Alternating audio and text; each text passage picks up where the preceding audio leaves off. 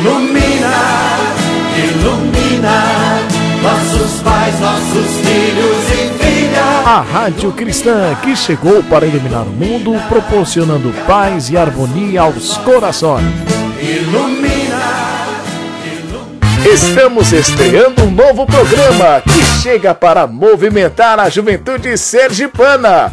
Programa Jovens, Cultura e Artes, com a apresentadora e poetisa Rita Freire.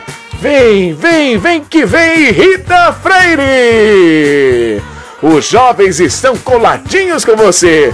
Vem, vem, Rita! Chegou! Olá, minha gente! Bom dia, boa tarde, boa noite, tudo bem com vocês? Saudações calorosas recheadas de paz, luz, amor e principalmente de muita fé em Deus para todos vocês que estão sintonizados mais uma vez na rádio Ilumina com o nosso querido programa Jovens, Cultura e Arte, planejado com muito respeito e amor para todos deste mundão de meu Deus. Eu me chamo Rita Freire, sou professora, poetisa e membro fundadora da Academia Japotanense de Letras e Artes e hoje estou presidente da Academia de Letras Estudantil de Japotã. Estou aqui, gente, nesse dia maravilhoso para entrevistar uma pessoa muito, mas muito especial para todos nós. Estamos recebendo neste momento, em nossos estúdios, um ser humano que vem ao longo da sua vida experimentando e superando diversos obstáculos. São situações que o prepara para enfrentar os embates da vida em forma de desafios. E ele gosta de vivenciar essas situações desafiadoras e motivadoras que sempre surgem constantemente e que parece ser coisa programada, mas não é. Gente, eu estou falando do Dr. Haller Ferraro Oliveira. Ele que é professor adjunto da UFES, professor adjunto da UNIT, atualmente ele trabalha no Hospital Primavera Unimed, Santa Isabel, Hospital do IPES, é, e tem mais de 30 anos como profissional da medicina, com especialização em pediatria, medicina do adolescente e alergologia. Reside em Aracaju e é natural de Santo André, São Paulo. Ô oh, meu querido, seja bem-vindo à nossa querida rádio Ilumina. Hoje nós iremos conversar um pouco contigo sobre tudo. Porque tanto aqui quanto em casa, as pessoas estão curiosas, estão querendo saber um pouco mais de você, da sua trajetória, da sua vida, de tudo que envolve o seu trabalho. Seja muito bem-vindo. Para nós que fazemos a Rádio Ilumina, é um prazer imenso tê-lo aqui conosco. Como já disse no início, o professor Halley adora desafios, desses que eu levo a novas importantes descobertas, testando sempre seu potencial humano. Então, professor, fale um pouco desse prazer desafiador positivo que faz parte do profissional e do médico dedicado que se chama Halley.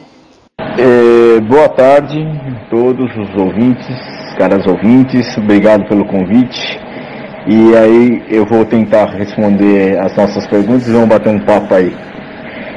É, o desafio que leva a novas descobertas, né? Esse prazer desafiador, né? É, na verdade, o desafio que faz você caminhar e para frente. É. Eu sou leonino, né? Então leonino, você sabe que adora um desafio. E aí é, o desafio é a gente ser melhor pessoa, né? Porque sendo melhor pessoa humana, você acaba sendo um melhor profissional, né? Você acaba é, influenciando a, a, própria sociedade. Então o, o grande desafio é você vencer a si mesmo, né? Que eu acho que é o grande, o grande desafiador aí. Nos conte qual ou quais dos desafios que você transpôs e que permanece nítido na sua memória? Dos desafios que eu já transpus, o primeiro foi é, ser médico, né? Porque eu era um cara que não estudava muito, quer dizer, estudava, mas não era o, o, o nerd que tirava 10, né? Sempre estudei. E aí acabou o colegial, na época era chamar o colegial ainda, e eu fiz é, um ano e meio de cursinho. E esse foi o meu primeiro assim, desafio importante, né? O segundo, depois quando você já estava formado, era um desafio de ser um profissional bom, um profissional competente, né? Então você, eu venho de uma família toda de médico, né? Meu, meu avô era médico, meu pai médico, meu primo médico, meu tio médico, meu irmão médico. Então o desafio era ser um médico bom, um médico muito competente, muito é, ciente do que estava fazendo. Então aí esse era um desafio. E um terceiro desafio foi quando vim para cá, para Sergipe, atrás do meu sonho. Tá? Mas a gente vai conversar daqui a pouco sobre isso. Há quanto tempo você. Posso te chamar de você? Pode chamar assim de você, fique à vontade. Então, é, como eu ia dizendo, há quanto tempo está em nosso Aracaju, em nosso Sergipe Del Rey? E como ocorreu a sua chegada até aqui, doutor? É, deixa eu falar, é, eu estou aqui em Aracaju, em Sergipe Del Rey, né, há 13 anos. E eu vim a troco de trocar de qualidade de vida. Eu corri atrás do meu sonho, do meu destino. Eu sabia que o meu destino estava aqui em Aracaju. E Aracaju é uma cidade muito bela, muito bonita, né? E Sergipe também é um estado muito bonito. E aí se alguém falar mal de Sergipe, eu, eu brigo. Eu brigo mesmo, Sergipe virou minha terra do coração, né? Da paixão, né? Então como a, as minhas dificuldades estão por aqui, é aqui que eu tenho que superá-las, é aqui que eu tenho que valorizá-las. Ai, gente, tá lindo, não está? Vamos respirar um pouquinho. Não saiam daí, já já a gente volta, tá bom? Fique aí, coladinho com a gente.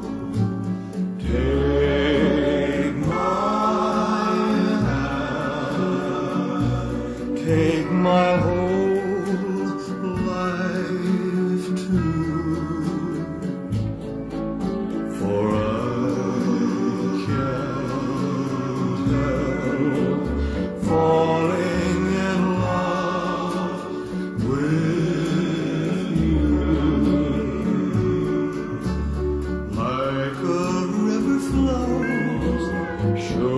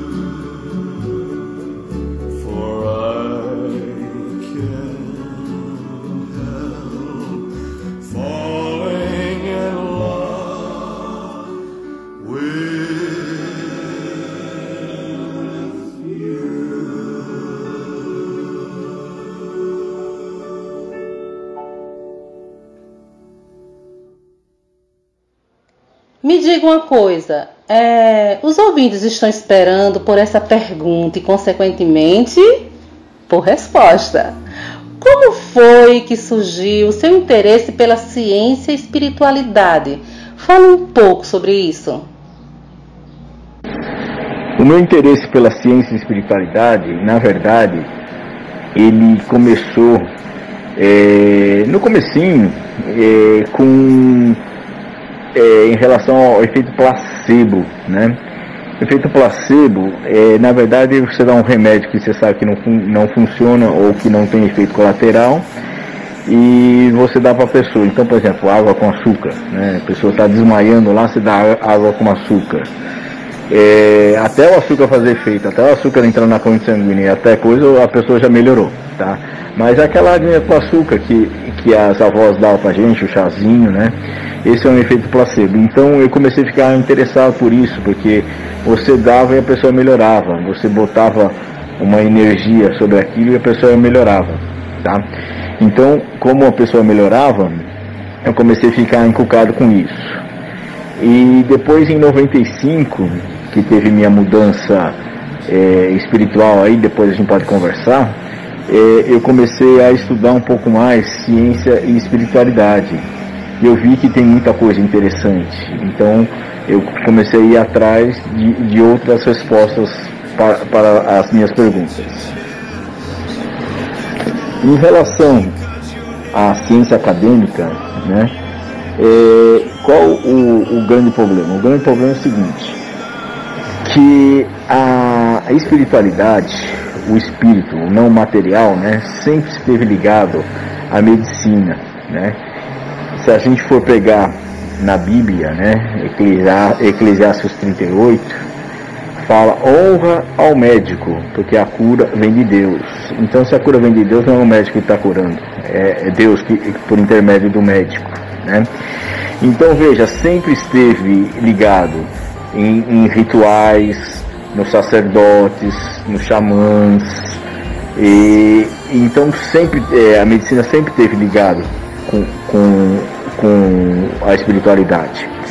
Em 1700, 1800, né, é, René Descartes fez o, o, o, cartesianismo, né? Então ele dividiu a ciência de um lado e, e o espírito do outro.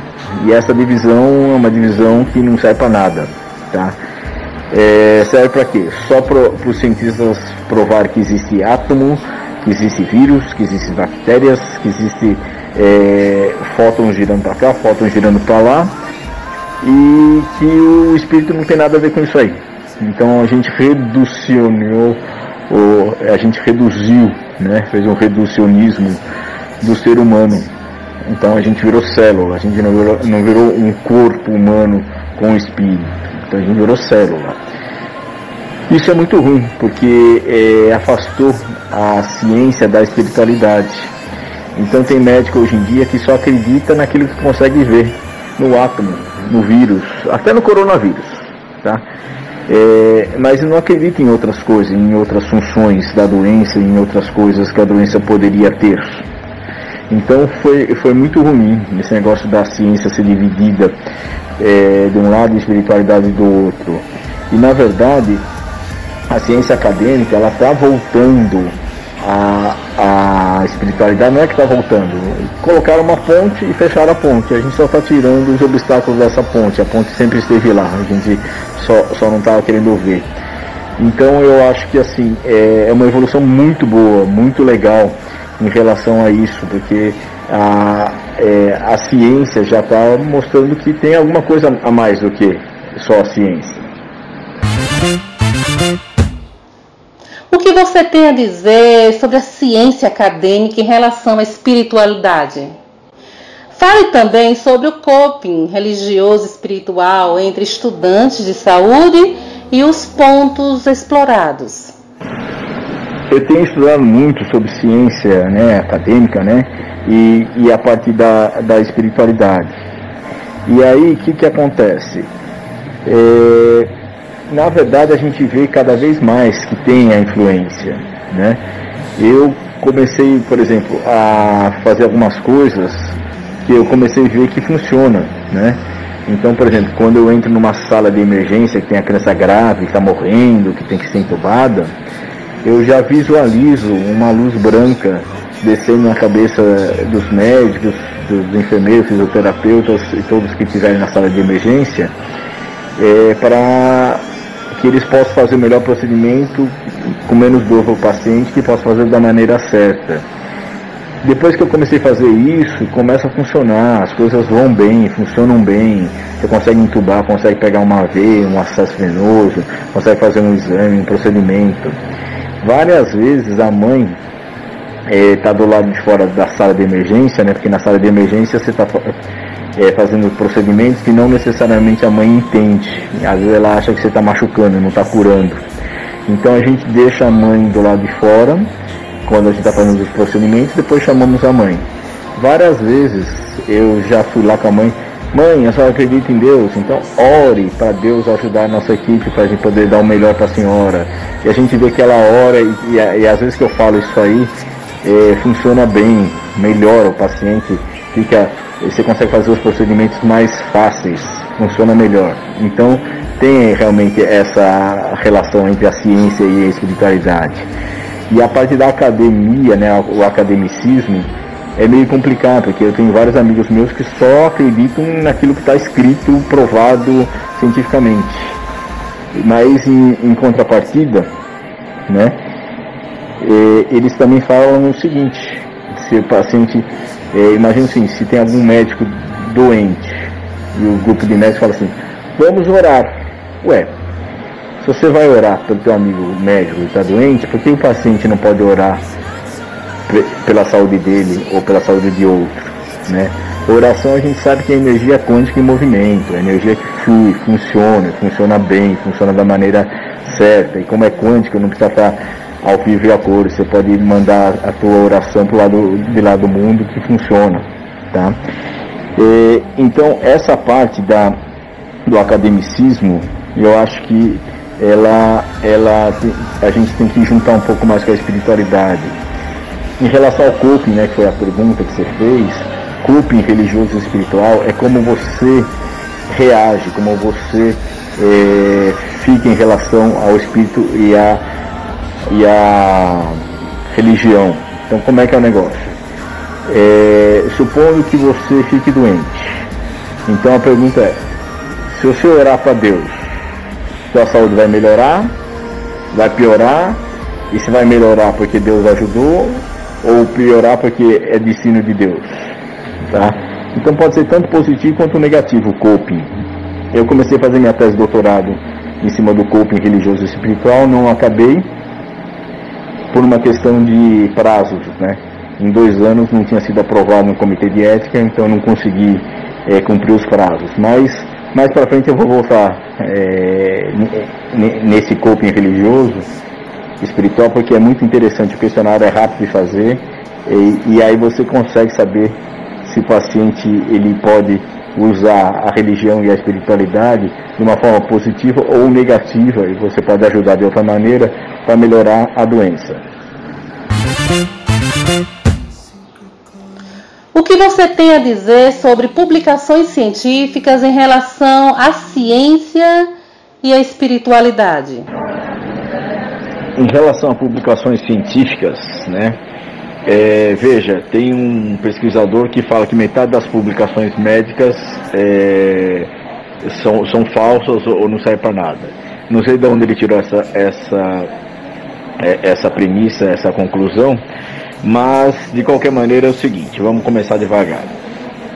É, se você pesquisar ciência e espiritualidade, tem muita coisa publicada, deve ter mais de mil e trererê, é, de publicações a respeito de ciência e espiritualidade. É só que tem muitas que têm falhas é, científicas, falhas para chegar na, no método, né? Então se tem falha na quando você faz a, a, pergunta e a premissa, você vai ter falha na resposta, tá? Mas das, das milhares de publicações que tem, é, dá para selecionar algumas centenas que são bem feitas. Então realmente eu acho que a medicina está evoluindo, está melhorando embora apesar da, da indústria farmacêutica mandar no pedaço, né? Desde 1950 para cá, ela ela tá meio que revolucionando a medicina, né? Então tem muito médico que se não der um remédio não serve para nada. Tem, não pode orar, não pode fazer outra coisa, não pode mandar energia positiva, não pode vibrar, tem que dar o remédio. Então é a mesma coisa em relação à ciência e espiritualidade. Tem muita coisa séria, tem muita coisa bem feita e também tem é, a própria academia, né? Não faz muita questão de divulgar essas coisas aí porque não, não tem interesse. Gente, que entrevista incrível! Vocês estão gostando? Eu estou amando, tá lindo! Quanto conhecimento, não é verdade? Quanta coisa boa dentro da casa da gente. Espera mais um minutinho, não saiam daí. Já já a gente continua. Comprem o seu ingresso e assistam o espetáculo que vem emocionando o Brasil. Emanuel, a luz de Chico Xavier. Live diretamente do Teatro Fernando Torres, em São Paulo. Sábados, às sete e meia da noite. Contamos com seu apoio. Vendas pelo site www.simpla.com.br ou pelo www.teatrofernandotorres.com.br. Realização Zuc ER Produções. Teatro Fernando Torres. Apoio Rádio Ilumina. Casa do Sentido. Diretamente de Aracaju para o mundo. Mas não acabou ainda, gente. Existe um fato que ocorreu em sua vida que eu estou sabendo e que o fez renascer para a vida. Se, se não me engano, esse fato ocorreu em 1995.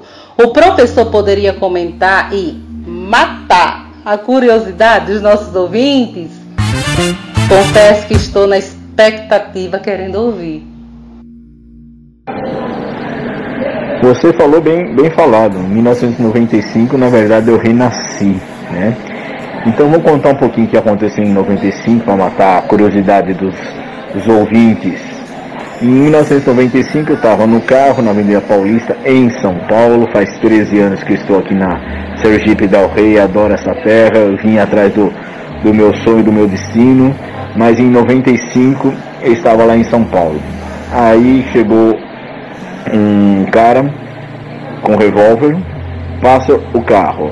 Aí fui engatar a primeira, né? Cine de super-homem, mais rápido que a bala, né? E aí lógico que fui baleado, lógico que ele mirou a cabeça, mas a bala, ela, ela é, é, entrou pelo ombro, ela bateu numa costela, desviou e passou entre o coração, a aorta, o esôfago, fez uma bagunça, ela foi parar lá no lado do fígado. Então, você imagina, você pega o teu ombro esquerdo, o fígado é embaixo do, da costela direita, então ele faz um, um trajeto aí para onde passou. Então, começaram a ter algumas coisas aí. Primeiro, o trajeto que a bala fez, porque o menino para lá estava aleijado, o menino para cá estava morto. Ela passou exatamente no único lugar que podia ter passado. Isso é uma coisa. Outra coisa, é, é, eu sou de uma família é, que tem muito médico, né? Então tem meu pai, meu, meu, meu tio, meu avô, meu primo, meu irmão, a maioria é tudo médico. Então, notícia grave, né? Chega a galope. Desculpa.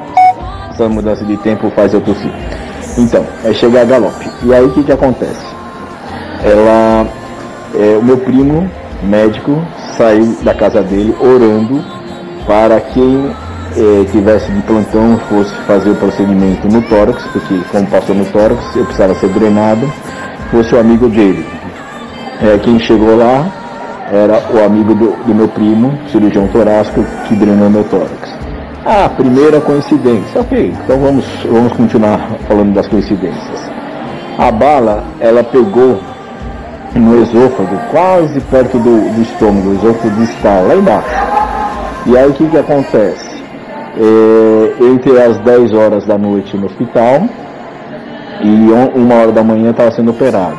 a minha hemoglobina que carrega oxigênio, um normal entre 16 e 17 o meu, o normal dos adultos é entre 13 e 14. É, 10 horas da noite estava nesse valor, perto de uma hora da manhã estava perto de 4. Então eu tive que entrar no centro cirúrgico, eu estava entrando num choque por falta de sangue, tá? choque hipovolêmico. E aí tiveram que chamar um cirurgião, um cara de sobreaviso, para ele poder vir operar. E aí, é, o cirurgião que veio de sobreaviso era um dos maiores especialistas em esôfago do Brasil. E então, segunda coincidência, né? Aí, operei, melhorei, né? Saí da cirurgia, mas tive insuficiência cardíaca, tive sepsemia, tive pneumonia bilateral por fungo. E aí chamaram o infectologista. O infectologista ele tinha feito um doutorado em pneumonia por fungo em adulto. Então, terceira coincidência. Isso na primeira cirurgia. Aí, na segunda cirurgia, é, deu uma complicação, deu um abscesso, que é formação de líquidos, né? Uma cápsula, entre as cavidades, entre as alças do intestino. E aí, na segunda cirurgia, eu entrei muito tranquilo, muito em paz, né? E eu sou um cara otimista, sempre rezei, sempre orei e sempre acreditei que não ia morrer naquele momento. É, eu visualizei uma mão de luz verde, energia pura, pegando na mão do médico e mostrando onde é que estava o abscesso, que estava difícil de achar. No que ele encostou, eu dei uma respirada assim, e eu lembro que eu, eu me vi sobrevoando o, o centro cirúrgico. Não é sobrevoando, vendo o centro cirúrgico. Então eu consigo relatar com detalhes o que aconteceu naquela, naquele momento. Inclusive as piadas que os médicos contaram. Vocês querem saber piada nova? Vai é, no centro cirúrgico que o cirurgião sempre tem uma piadinha nova. Mas independente disso, eu fiquei com isso encucado. Né? E, e aí fui conversar com o médico e falou, olha, porque você é médico eu acredito, mas se fosse outro eu ia falar que você estava doido. Né? É, como assim? O, o, médico ele pode ter isso aí, o paciente que não é médico não, não pode ter essa visão?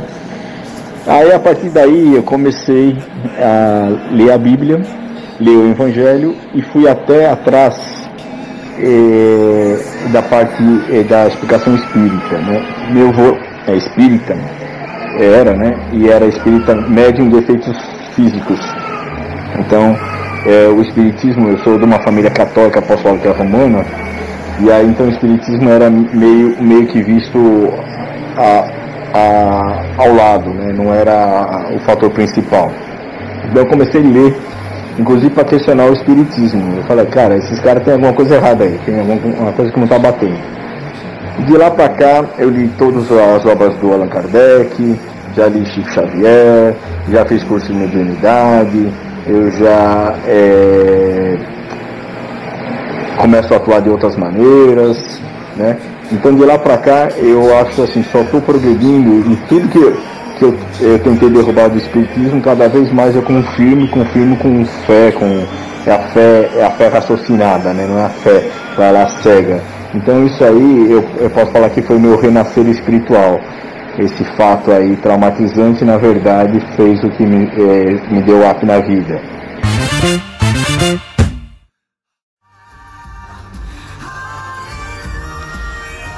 se deu a sua presença na revista Atração?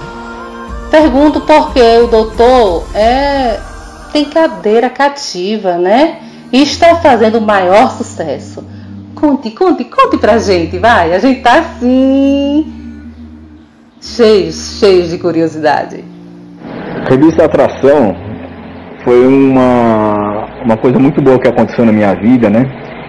É, através de uma amiga em comum, que fazia curso de mediunidade comigo, ela me apresentou o Isaías. Pensa um cara gente boa, o Isaías é gente boa demais. E aí é, ele me convidou para fazer uma resenha na revista Atração, de lá para cá, praticamente todo mês eu, eu, tenho feito. E aí, assim, do sucesso, é, eu não sei se, se tem sucesso ou não, eu só sei o que eu recebo é, de elogios. Né? Então o Isaías mostra aqui as, as reportagens que eu faço, me mostra leitores lá de Goiás, leitores do Rio Grande do Sul, que mandam o, os comentários para ele, né? E, e ele mostra para mim, então tá muito bom, tá muito gostoso, porque assim, eu estou fazendo o que eu gosto, estou fazendo baseado na ciência, e aí é bom que os leitores também estão gostando muito. Então eu só tenho que agradecer a revista a, a atração pela oportunidade de escrever e oportunidade de repassar os conhecimentos. Quais são os seus projetos profissionais e ou pessoais na sua vida? Fala para nós. Meus projetos eh, profissionais, né? Na verdade é assim, eu quero acabar meu doutorado e mais para frente montar um, um consultório, na verdade seria um, uma clínica, né? Que pudesse é, é, atender é, junto com a espiritualidade, né? Então seria o que? A gente faz, vai fazer a, a medicina tradicional, mas assim, aliada a práticas integrativas, então homeopatia, acupuntura, fitoterapia, medicina vibracional, é, encarar a saúde e a medicina de uma outra maneira. E de projeto pessoal, é, eu tenho assim projeto de, de ficar o resto da vida aqui em Sergipe e crescer profissionalmente. Para encerrarmos, o que o nobre professor diria para os nossos amigos que estão coladinhos com a gente ouvindo essa conversa tão agradável, tão enriquecedora? Ah, já vai encerrar, que pena. Gostei muito de conversar com vocês, espero que os, os ouvintes e as ouvintes tenham gostado do papo. Estou à disposição para quem é, quiser, posso responder dúvidas ou não. É, se quiser podem até me procurar no, no Instagram, arroba oliveira.alley. E, é, e, eu tenho que dizer o seguinte, primeiro agradecer o convite e é, é assim, tem algumas coisas que vale a pena a gente falar para os nossos ouvintes, né? É, faço bem, né? não importa quem, isso é uma premissa é, do Espiritismo, mas na verdade uma premissa moral da humanidade, né? Se puder, faça caridade também, que a caridade é onde você progride. Mas na verdade é assim, é o seguinte, faça o ético, faça o correto, né? Além de fazer o ético correto, faça bem feito e sobretudo faça com amor. Que aí você vai fazer a diferença na sua vida, na vida dos, de outros também. Fique em paz, fique com Deus e tudo de bom para vocês. E obrigado pelo convite. Muito bem, minha gente. Que entrevista, não é verdade? Que momento extraordinário, que momento incrível. Muito obrigada pela sua presença, muito obrigada por todas essas informações, doutor. A sua presença aqui enobreceu ainda mais o nosso dia, fez o dia da gente ficar mais leve, mais doce, mais aconchegantes, cheios de informação, que é o mais importante. Muito obrigada e seja sempre bem-vindo à nossa querida Rádio Ilumina. Foi uma honra tê-lo aqui com a gente, tá bom? O tempo. Um autor desconhecido escreveu que certa vez a alegria, a tristeza, a vaidade, a sabedoria, o amor e outros sentimentos habitavam em uma pequena ilha. Certo dia foram avisados que a ilha iria ser inundada.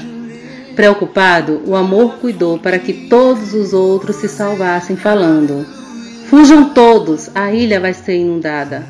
Todos se apressaram a pegar seu barquinho para se abrigar em um morro bem alto no continente. Só o amor não teve pressa.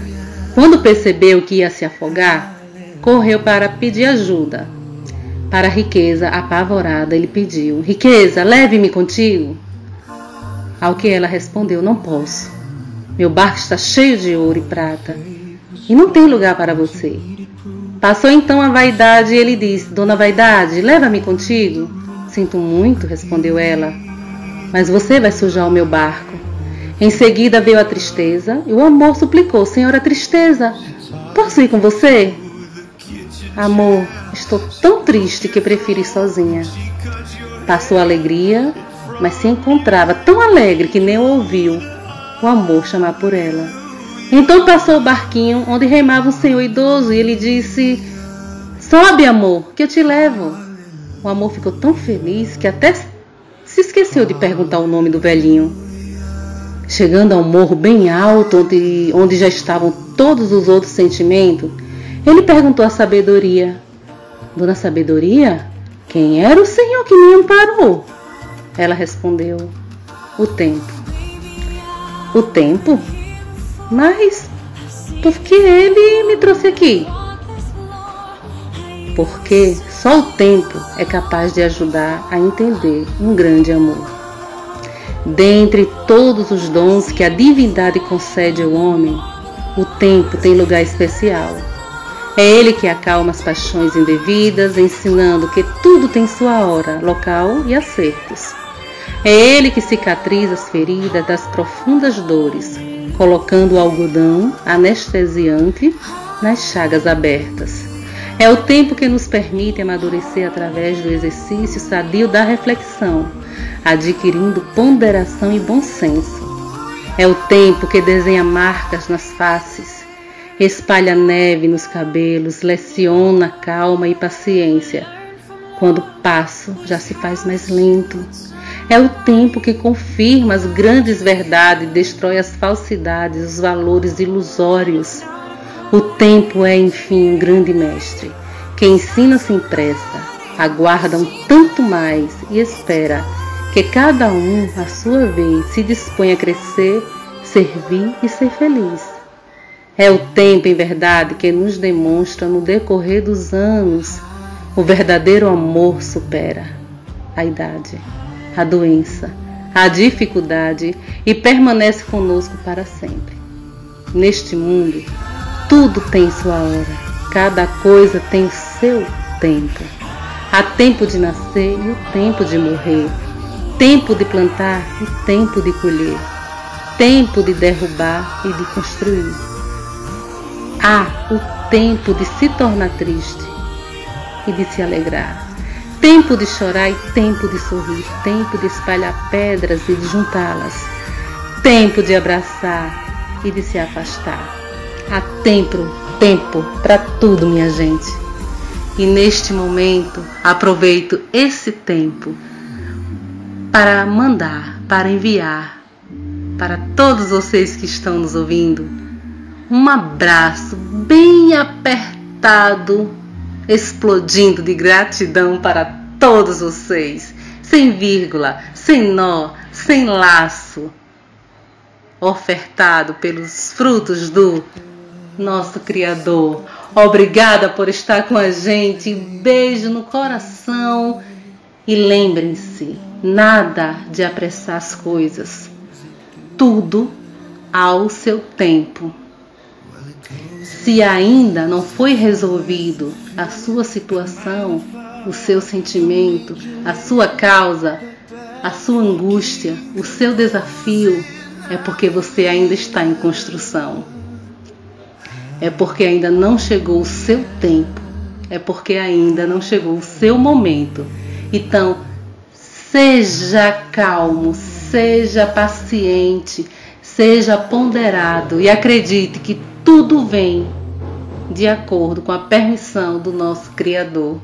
Ele é quem dita o dia e a hora e o momento certo de agir na minha e na sua vida. Beijos no coração, fique com Deus. Tchau, tchau, gente. Até a próxima. Um beijão.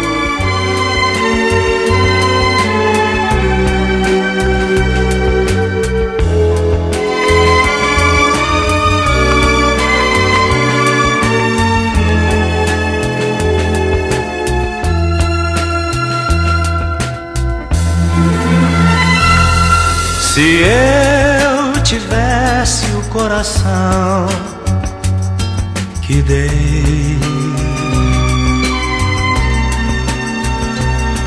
tivesse ainda ilusão, nem sei. Coragem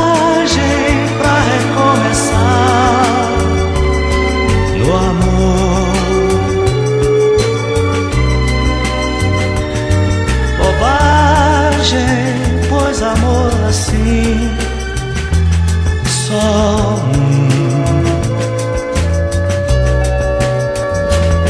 Agora é vida sem razão, porque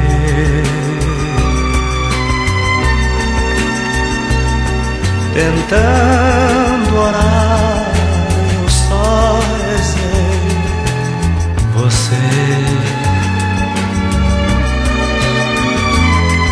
A sua ausência mais e mais